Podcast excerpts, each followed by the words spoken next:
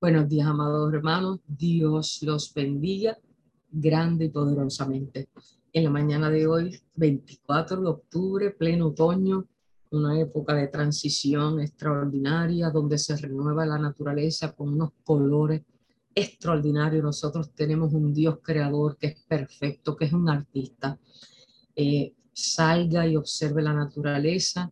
En cada país el otoño es diferente en algunos es con el clima del aire que es más frío. Allá en Estados Unidos los árboles se pintan de unos colores extraordinarios, que es un deleite a los ojos. Salga, disfrute, admire, agradezca. Eh, el, el lugar donde a Dios le plació colocarnos para vivir y al igual que la naturaleza, predisponga su corazón, su espíritu y su mente para también renovarse y dejar caer esas hojas que ya están secas y que son las áreas que debemos quebrantar para renovarnos en el espíritu. Así que en la mañana de hoy, una vez más, como ya es la costumbre de este ministerio discipulado, vamos a leer un breve devocional, eh, tomando como libro guía, ¿verdad? Que siempre les estoy recomendando, El propósito de Dios para su vida, del pastor Charles Stanley. Octubre 24, el, el tema y el título del día de hoy es Sigamos orando. La pastora hablaba en el inicio y saludo de este devocional eh, que la oración tiene poder, es una disciplina espiritual. En la oración nosotros eh, depositamos nuestro ser tal cual somos en sinceridad como demanda Dios y Dios escucha nuestras oraciones y los ruegos que con amor infinito, sobre todo para su servicio, nosotros le entregamos para que siempre Él se gloríe en todas circunstancias, pero sobre todo en nuestras debilidades, para testificar de su amor, para testificar de su poder, para testificar de su misericordia. Sigamos orando el título de hoy y la base bíblica se encuentra en Lucas 18, versículo 1. Lucas 18, el Evangelio según San Lucas, el capítulo 18, el versículo 1. Jesús les contó una historia a sus discípulos para mostrarles que siempre debían orar y nunca darse por vencidos. Hay un elemento vital en la oración que la mayoría de las personas pasa por alto, que es la persistencia. Por persistencia se define la insistencia. Persistir es no darse por vencido. Persistir es continuar. Persistir es ser perseverantes. Si hemos orado por algo durante mucho tiempo, sigamos haciéndolo sin desanimarnos. En ocasiones, Dios retrasa la respuesta a nuestras peticiones, incluso si son su voluntad para nosotros. ¿Y por qué ocurre esto? Usted y yo nos habremos hecho esta pregunta muchas veces en muchas etapas de nuestra vida. Y aquí la respuesta. En primer lugar, el Señor postergará retardará su respuesta si nosotros no estamos listos para recibir esa respuesta y las respuestas de Dios son bendiciones para nuestras vidas. Si ve pecado, amargura, falta de perdón o hábitos malsanos en nosotros, primero Él va a enderezar esas áreas. Tenemos que ser quebrantados, amados hermanos, disciplinados para que podamos ser merecedores de gracias y misericordias. Una segunda razón para la demora de Dios en contestar es que Él demora su respuesta para edificar nuestra fe. Confiamos en el Señor y lo respetamos como Dios, aunque no veamos su respuesta o, o empezamos a pelear con Dios o empezamos a cuestionarlo. Porque entonces ni sabemos pedir, ni es la oración indicada y tenemos mucho que quebrantar, amados hermanos, porque nuestra, nuestra madurez en la fe tiene que desarrollar los frutos del Espíritu en obediencia y respeto y honra a aquel que es digno de toda ella.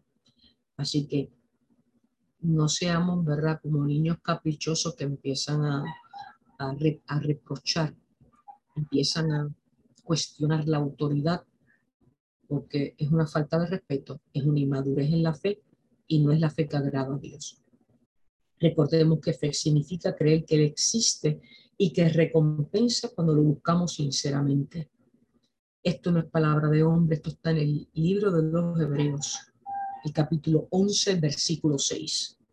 Hagamos del Señor nuestro deleite, sigamos creyéndole y tengamos confianza en que Él nos proporcionará lo más que nos conviene. Por último, Dios a veces retarda o demora su respuesta para desarrollar nuestra paciencia. Lo que deseamos puede requerir perseverancia y persistir en oración nos prepara para ser perseverante. Es para entender que no es el tiempo ni los caprichos de nosotros, sino en la soberanía y voluntad del Altísimo. Así que sigamos pidiendo, buscando intentando siempre con un corazón agradecido. No se rinda, aguante aunque no vea ninguna evidencia de que Dios contestará su oración. En el tiempo de Dios verá la provisión divina ante la situación cualquiera que sea que esté atravesando. Poderoso, ¿verdad? ¿Cómo nos confronta este devocional sobre nuestros hábitos de oración?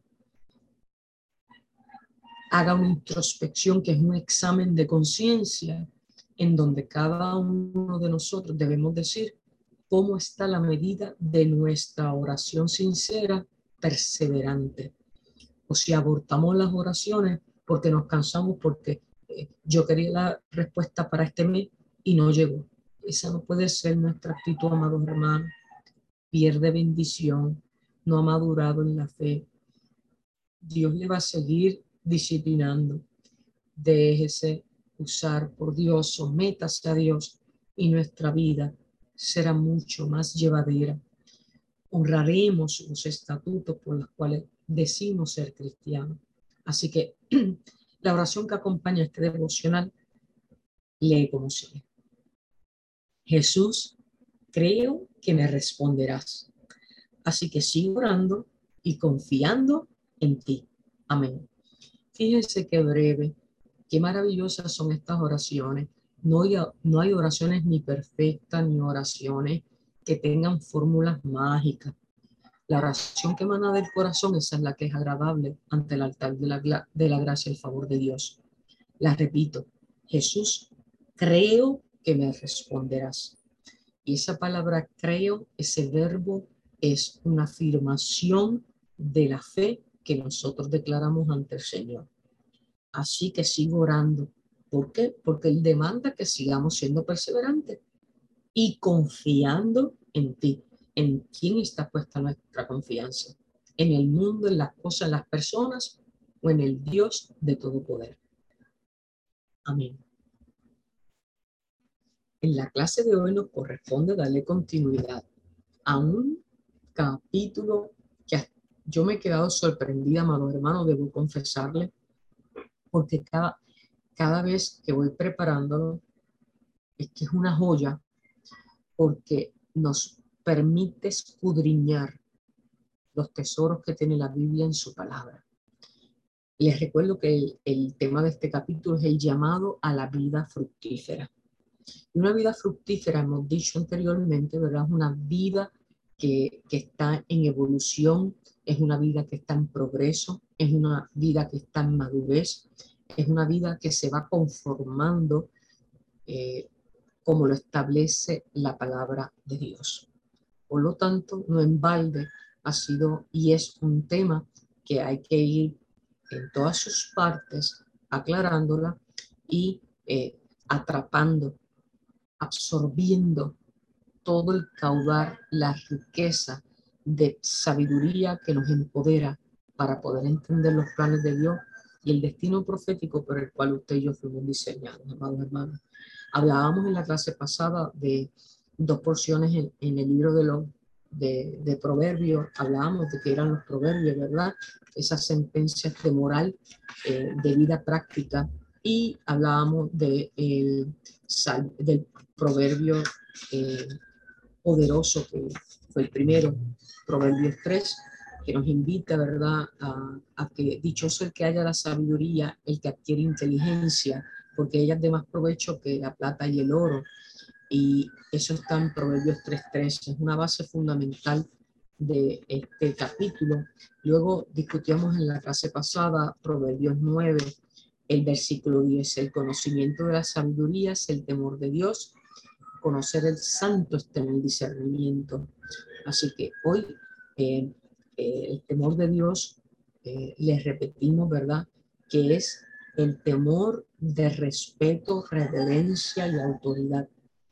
Nos da sabiduría porque entendiendo quién es Dios, nosotros entonces sabemos que estamos sometidos a Él y ofrendamos nuestra vida en gratitud, entregándole al Creador lo que le pertenece. Nosotros le pertenecemos a Dios.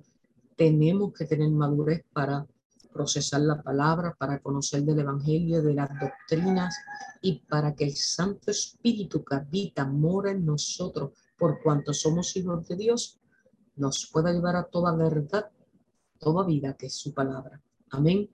Salomón había, eh, hemos dicho que escribió eh, muchos de los proverbios eh, aconsejando a su hijo eh, quien iba a ser su sucesor, y esos, esos, esas sentencias, esos versículos le hablaron tanto al hijo de Salomón como le habla a usted a mí, por cuanto además en la palabra de Dios es una continuidad, porque es eterna, es una continuidad de una palabra sagrada, eterna y práctica para la vida de nosotros. Por eso está ahí, por eso eh, la palabra de Dios es inmortal, por eso la palabra de Dios es para todo tiempo y nunca pasa de moda no es un libro de literatura, no es un libro científico, es un libro de sabiduría.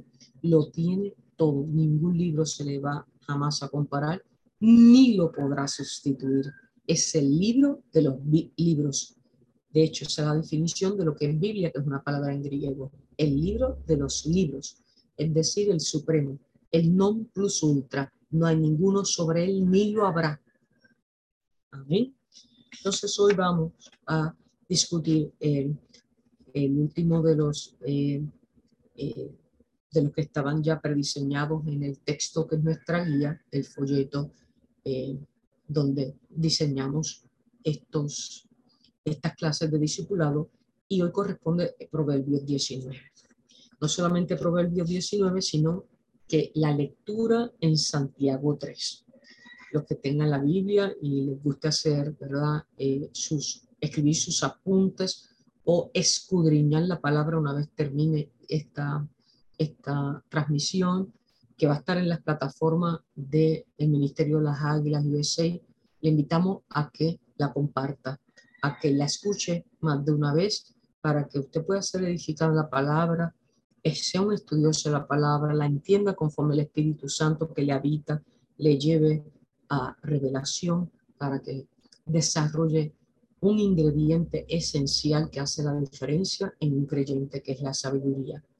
Cuando un, un, alma no tiene sabiduría, cuando una persona no ha apreciado, no ha buscado la sabiduría, tiende a pecar, tiende a estar equivocándose, tiende a estar, ¿verdad?, de caída en caída y la vida se le hace mucho más difícil. Eh, los sufrimientos vienen como parte de esos tropiezos. Hay algunos tropiezos que, que son eh, destructivos, hay algunos tropiezos que pueden llevar a, condena eh, por delitos, ¿verdad? Dentro de lo que es la ley del hombre. Por lo tanto, no podemos estar eh, con una mentalidad del mundo de que la vida es un experimento y, y pues caerse, tropezar, equivocarse y cometer el delito es parte de la vida cuando uno escucha ese tipo de pensamiento, eh, uno debe decir, yo pienso igual, el cristiano no debe pensar igual. ¿Por qué?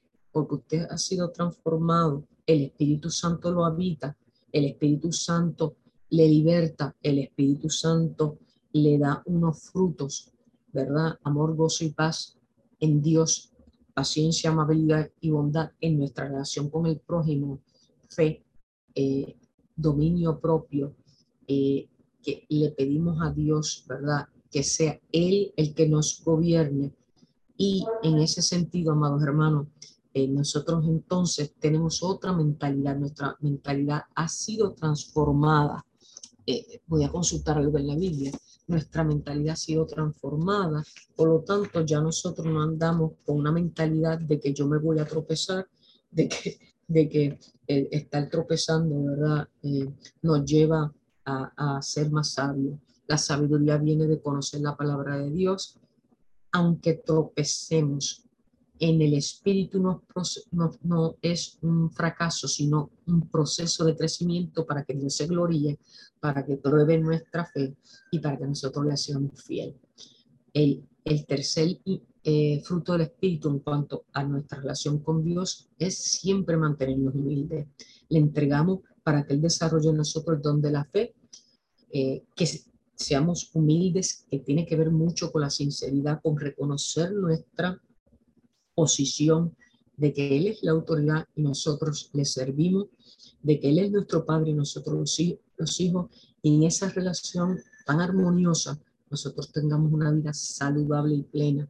Y ese dominio propio es que nosotros ya no actuamos por impulso ni por los modelos del mundo, sino conforme somos guiados por los estatutos de nuestra constitución celestial, que es la palabra de Dios.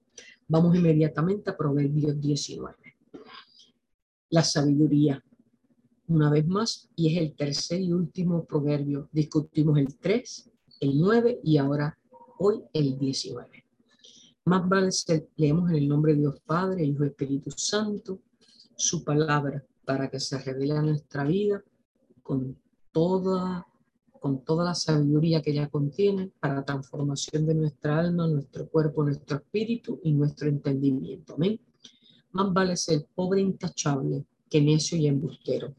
Mire, amados hermanos, esta es la entrada de Proverbio 19 ya es una confrontación. La palabra de Dios nos tiene que confrontar. Confrontar es que nos tiene que desafiar a que, a que lo que esté mal lo reconozcamos y, y aquello que haya que corregir lo, tengamos una disposición de ser corregido, de ser disciplinado. Porque ah, de entrada, Proverbio 19, más vale ser pobre e intachable. Quiere decir que tengamos una conducta de honestidad, que en eso y embustero ya está indicando que hay dos tipos de personas. El pobre que tal vez en el mundo no tiene riqueza, pero tiene lo justo y lo necesario porque Dios no deja desamparado a sus hijos y que tiene una conducta intachable, es decir, que ha seguido el camino de la moral, de la ética, de lo, de lo bueno, que un necio y un embustero. Y ahí, cuando usted lee, usted debe decir, me está hablando a mí que soy necia y embustera, o estoy yo en esa transformación, en ese proceso extraordinario de, de tal vez que en el mundo he perdido cosas que me ataban al mundo y Dios me ha libertado y para el mundo puedo ser pobre, eso es relativo, amado hermano. La pobreza es muy relativa, pero mi conducta ante Dios y ante el mundo es intachable, soy una persona de integridad. Empieza ya confrontando, confrontando a, las dos, a los dos únicos tipos de personas que hay. La palabra de Dios, eh, yo debo decirle que a través del estudio, ¿verdad?, profundo, en que eh, en mi vida y sobre todo en estos años he tenido, eh, la palabra de Dios radical. En el mundo usted escucha, no, no se puede ser radical, hay que ser flexible. Un tesalonicense nos dice escudriñarlo todo, retener lo bueno. Y para tomar una decisión, porque hay dos caminos, hay, dos hay dos, en el mundo hay dos, dos esquinas, hay, hay dos, eh, dos opciones y no podemos estar en el medio porque ¿verdad? también en Santiago la palabra nos dice que el hombre de doble ánimo es inconstante en todos sus caminos y abominación para Dios. Así que eh, leemos el segundo versículo. El afán sin conocimiento no vale nada, mucho hierra yerra quiere decir que se equivoca quien mucho corre.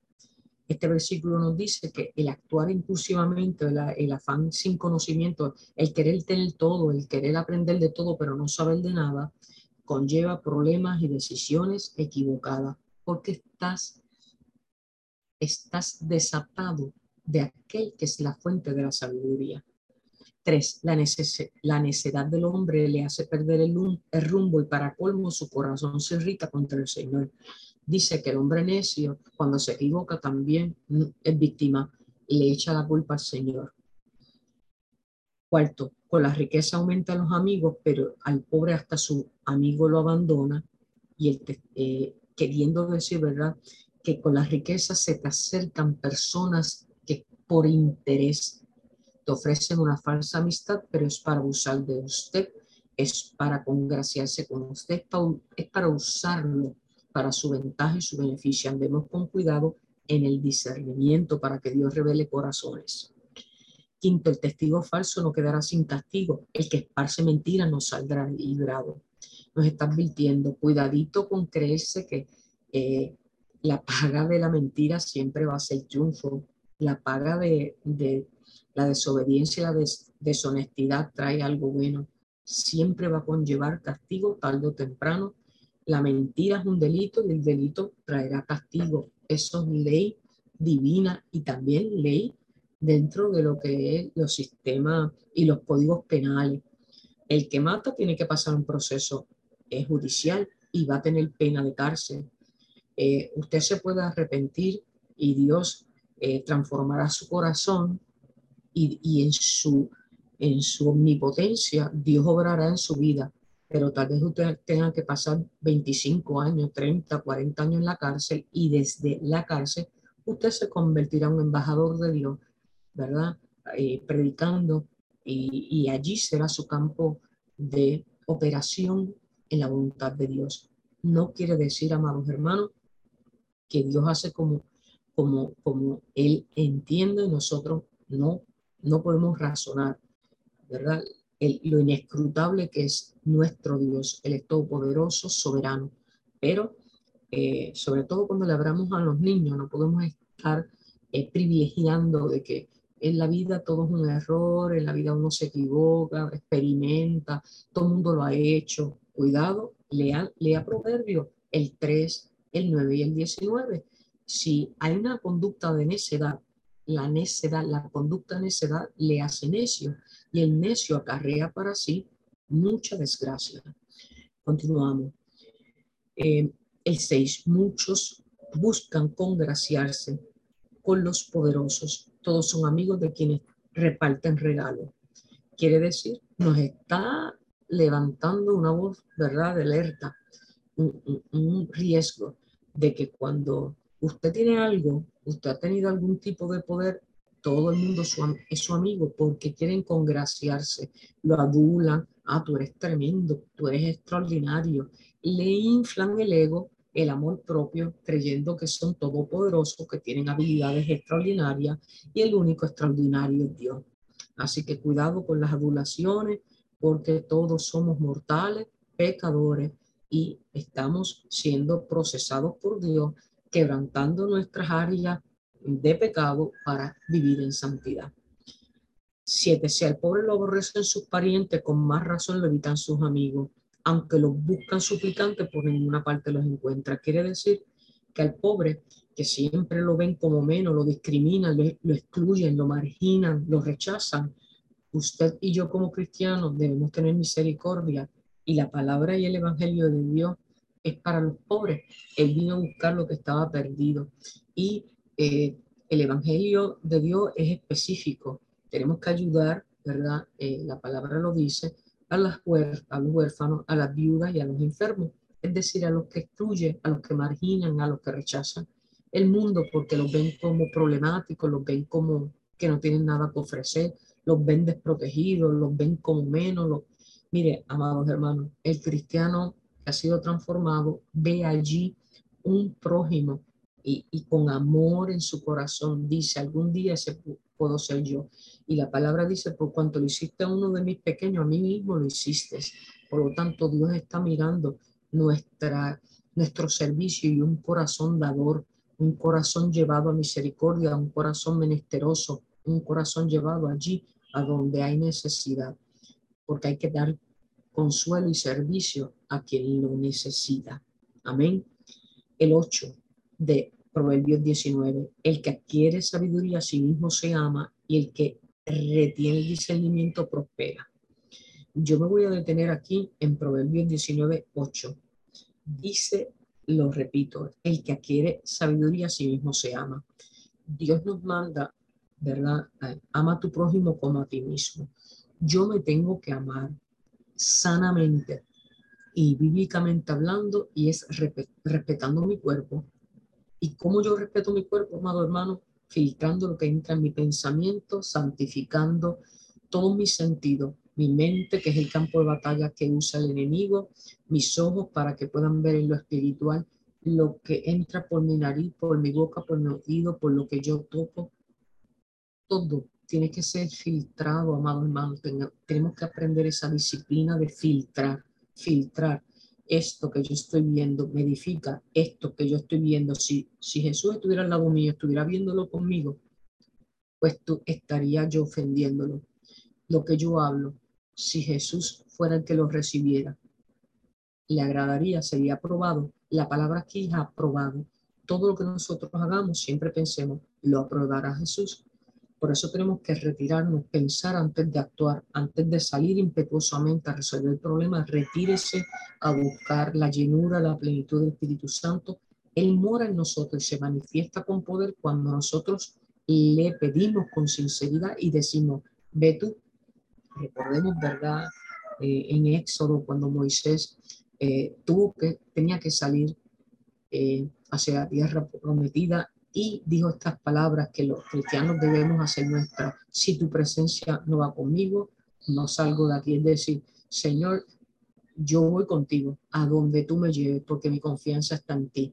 Pero, pero yo me agarro de tu manto santo y voy contigo, dirigido por ti y voy seguro. Amén.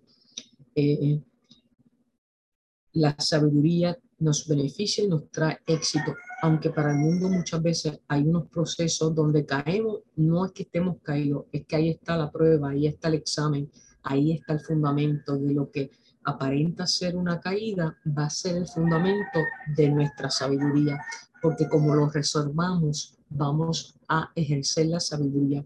Tenemos un conocimiento que es la palabra de Dios, que Él nos dota, ¿verdad?, de talentos y dones, pero esos dones tienen que ser puestos en práctica, tienen que ser puestos a prueba, tienen que ser examinados a ver si vamos a aprobarlo, pero que nos aprueba es Jesús. Busque la aprobación de Jesús y no la del mundo. 9. El testigo falso no quedará sin castigo, el que difunde mentiras perecerá. Eh, no, el 10, no va bien con el necio vivir entre lujo y menos con el esclavo gobernar los príncipes. hay una transición. En el 8 se le dedica ese versículo a premiar al que es sabio, porque va a prosperar porque tiene discernimiento, pero después sigue atacando al necio. Hay una insistencia de que el necio deje de ser necio y que vivir entre lujos, un necio que vive entre lujos, eh, es una contradicción. Miren, los lujos, ¿qué son los lujos? Cualquier cosa que nos sobra, porque un lujo es algo que tú no necesitas. Un lujo es lo que el mundo te ofrece. Y muchas veces el lujo se convierte en un estorbo. ¿Qué es el lujo? Necesitamos lujo. La misma palabra lujo eh, desafía lo que es y, lo primordial. Es necesario, un lujo es algo de lo cual uno puede prescindir. Es algo que adorna, algo que no es necesario. Un lujo es diferente a una necesidad.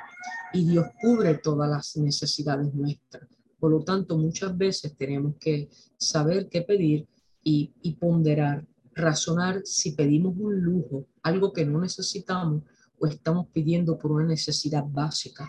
Hay unas necesidades básicas del ser humano comunes a todos los, los habitantes de este planeta. La necesidad de alimentación, la necesidad de, de salud, la necesidad, ¿verdad?, de la dignidad de un hogar, de educarnos. Esas son necesidades que son básicas para sobrevivir en este mundo y que nos llevan también a, una vez sean satisfechas, nos llevan a ser eh, prósperos en lo que es el cuerpo en la disposición del el ministerio de Dios. Pero los lujos, tenga cuidado, si no es un lujo, eh, tenemos que repensar lo que pedimos, lo que queremos, para que podamos seguir madurando en la fe. El número 12, el rugido del león es la ira del rey, sus favores como rocío sobre el pasto. Mm, habla aquí de la autoridad del rey. Nosotros tenemos que tener cuidado en poner nuestra confianza en gobierno, sobre todo cuando es verdad. Vemos gente que no está cuerda eh, gobernando y entonces hay un peligro porque una persona que es impetuosa, una persona que Dios no la gobierna una persona peligrosa porque actúa por instinto y los instintos del ser humano son de pecado. Ojo y oído. Eh, 13. El hijo necio es la ruina del padre. La mujer que es eh, pendenciera, que siempre está peleando, es gotera constante. ¿Por qué? Porque también el libro de Proverbios nos dice que la mujer sabia edifica su casa y la necia con sus manos la destruye. Por lo tanto, está hablando de un hijo necio. El necio va a llevar a la ruina, la deshonra al padre y la mujer que siempre está peleando también destruye el hogar. La casa y el dinero se heredan de los padres. Ese es el versículo 14 pero la esposa inteligente es un don del Señor. Lo material, lo material, lo dice aquí Proverbios 19, en la casa el dinero se dan de los padres. Los padres tenemos una mayordomía, una mayordomía es una obligación y es la de proveer para nuestros hijos. Por eso también hay que pedir sabiduría cuando queremos ser padre, Señor, si te place, si está en tu voluntad, bendecirme con un hijo, dótame de sabiduría en la crianza, en esa mayordomía que implica que tú me entregues un hijo, un hijo tuyo para mí, que te lo tengo que devolver cada día haciendo de él un hijo y un guerrero de fe. Por lo tanto, hay que prepararse antes, durante y después, amados hermanos, porque la palabra lo dice que si lo criamos necio porque somos nosotros los necios, va a ser ruina, deshonra. Y no solamente deshonra para los padres carnales, sino también para el Padre Celestial, nuestro Creador. La pereza, el 15, conduce al sueño profundo, el holgazán pasará hambre. Eh, aquí hay un llamado a la vagancia y que el precio de la vagancia del perezoso es que pasa necesidades y bueno, no va a prosperar. El 16, el que cumple el mandamiento cumple consigo mismo. El que descuida su conducta morirá. Eh, eh, este, es poderoso este proverbio 19 hay un llamado a obedecer, a cumplir. Tenemos que eh, tener una fe en acción cumpliendo, haciendo lo que la palabra nos manda hacer. Y el que descuida su conducta morirá. Hay muchos tipos de muerte, muerte espiritual que le Hay, hay personas que, que decimos, caramba, está muerta en vida, o caramba, mira, eh, si está atrapado por un vicio y que sea, decimos, perdió la voluntad. ¿Por qué? porque lo ha atrapado el enemigo de las almas y va a ser un tipo zombie. Eh, secuestraba su alma por el, por el diablo, aunque lo veamos con vida, está muerto en el, muerto espíritu. Aquí lo dice la palabra, Proverbios 19. Servir al pobre, el 17, es hacer un préstamo al Señor, porque Dios pagará esas buenas acciones. El Evangelio de servicio es una conducta aceptable a Dios porque cumplimos con su evangelio. 18. Corrija tu hijo mientras aún hay esperanza. No te hagas cómplice de su muerte, de su ruina. Nosotros como padres tenemos que corregir a nuestros hijos y a los hijos de los demás conforme, ¿verdad? Se nos haya dado la confianza, la autoridad, siempre con amor, con respeto, con discernimiento y con prudencia. Hay que salvarlo de los castigos porque eh, cuando nos hacemos de la vista larga, cuando hay algo malo, eh, Dios nos está mirando y si nosotros hemos sido depositarios de la sabiduría de Dios, tenemos que usar el servicio del Evangelio, eh, llamando, ¿verdad?, al que está eh, desviado, edificándolo con la palabra, con lazos de amor. Y a veces las confrontaciones, dependiendo quién sea y cuáles sean las circunstancias, eh, suben de tono, ¿verdad? Porque lo malo es malo y no podemos hacer negociación con lo malo. Seguimos en Proverbios 19, el número 19, el versículo 19 dice el irracundo. Irracundo es el que se enoja, el que está molesto, el impaciente. Tendrá que afrontar el castigo y el que intente disuadirlo aumentará su enojo. está hablando de la persona que a veces está endemoniada y advierte que el que intente meterse con el endemoniado va a aumentar su coraje. Por eso los cristianos tenemos que primero pedirle a Dios el permiso para saber cuándo actuamos para ser, para ser pertinentes. Un impertinente es una persona fuera de lugar y fuera de tiempo. Y ahí no es, es efectiva nuestra intervención. Versículo 20 escucha el consejo y acepta la corrección y llegarás a ser sabio. Mire, ese es el fundamento de Proverbios 19.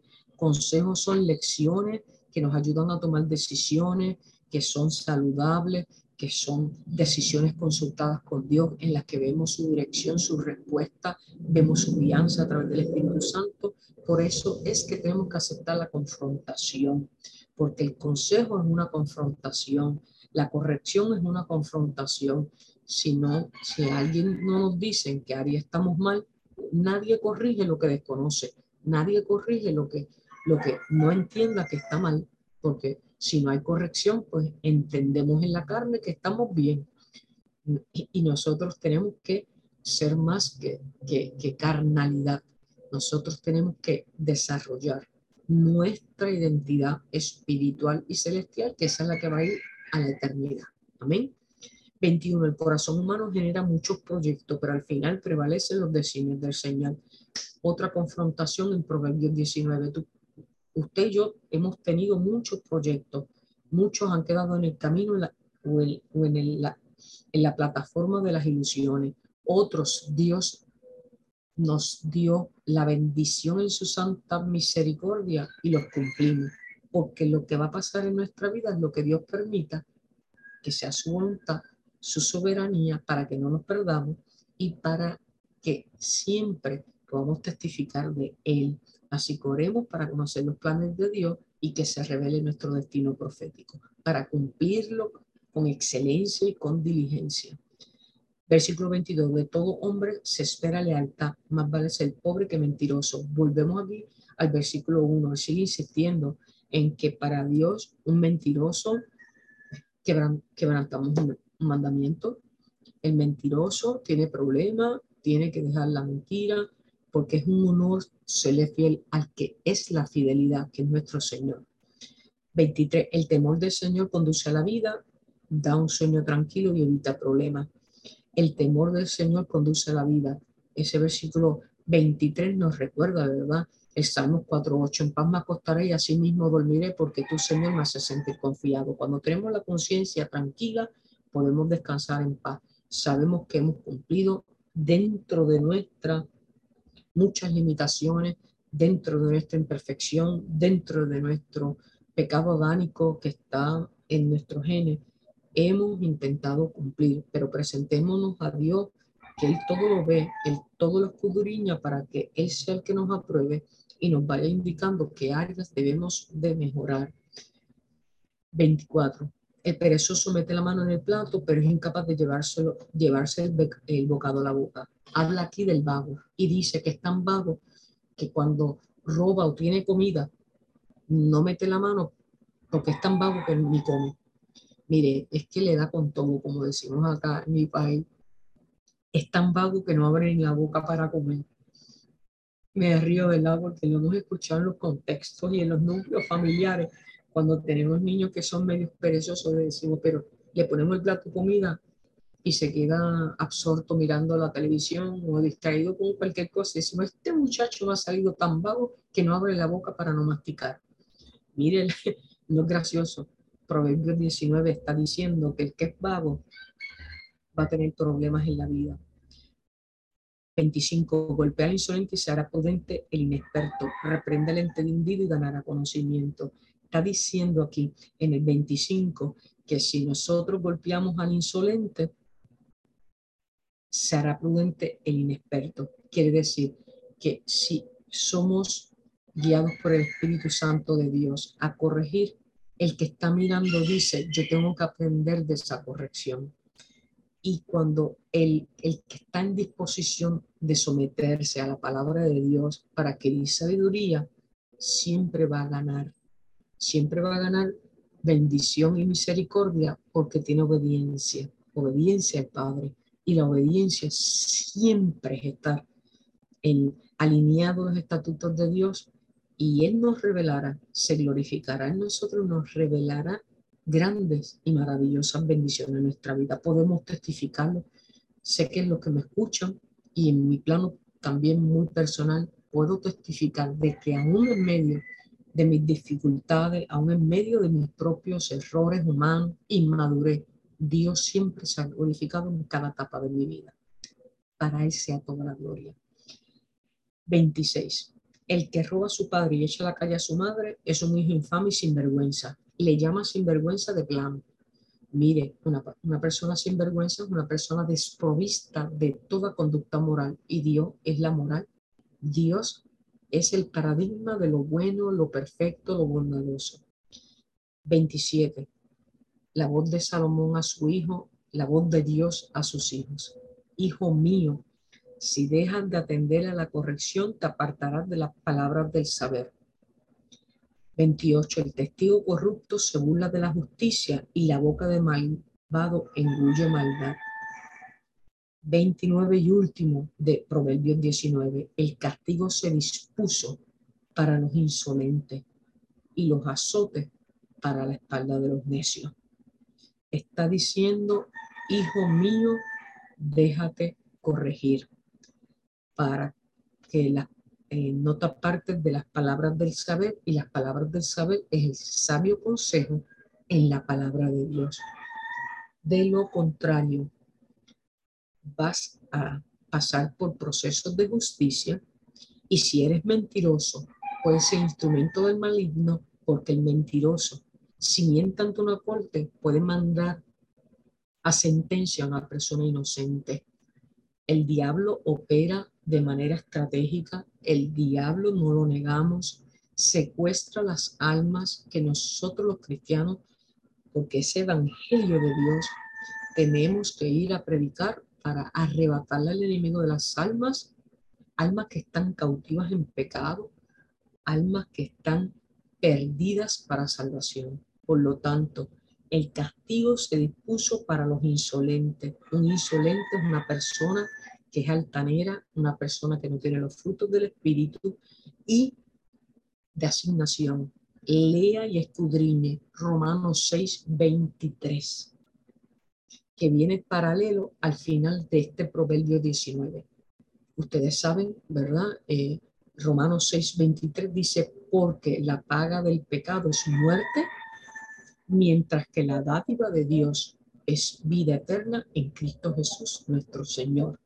Romanos 6, 23. El que no quiera ser sabio y, no entienda Proverbios 19, cómo Dios ahí está diciendo el necio, si sigue necio, la va a pagar. Hemos leído versículo por versículo.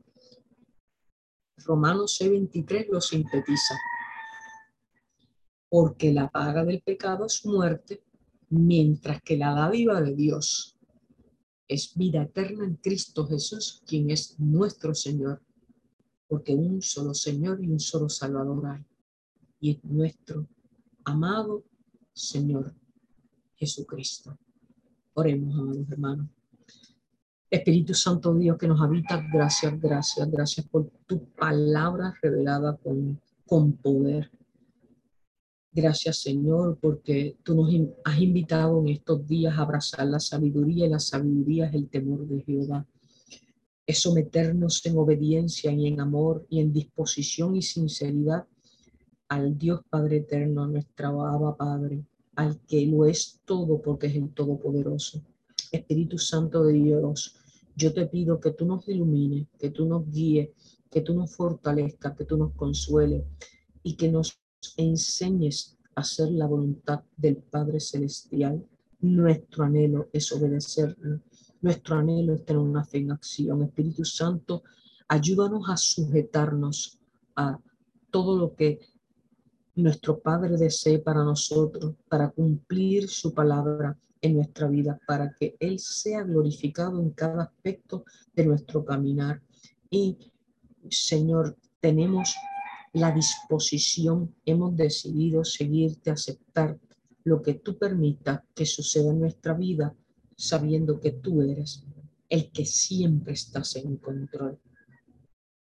Haznos saber tu voluntad, Padre, porque nuestro anhelo todo es obedecerte y honrarte.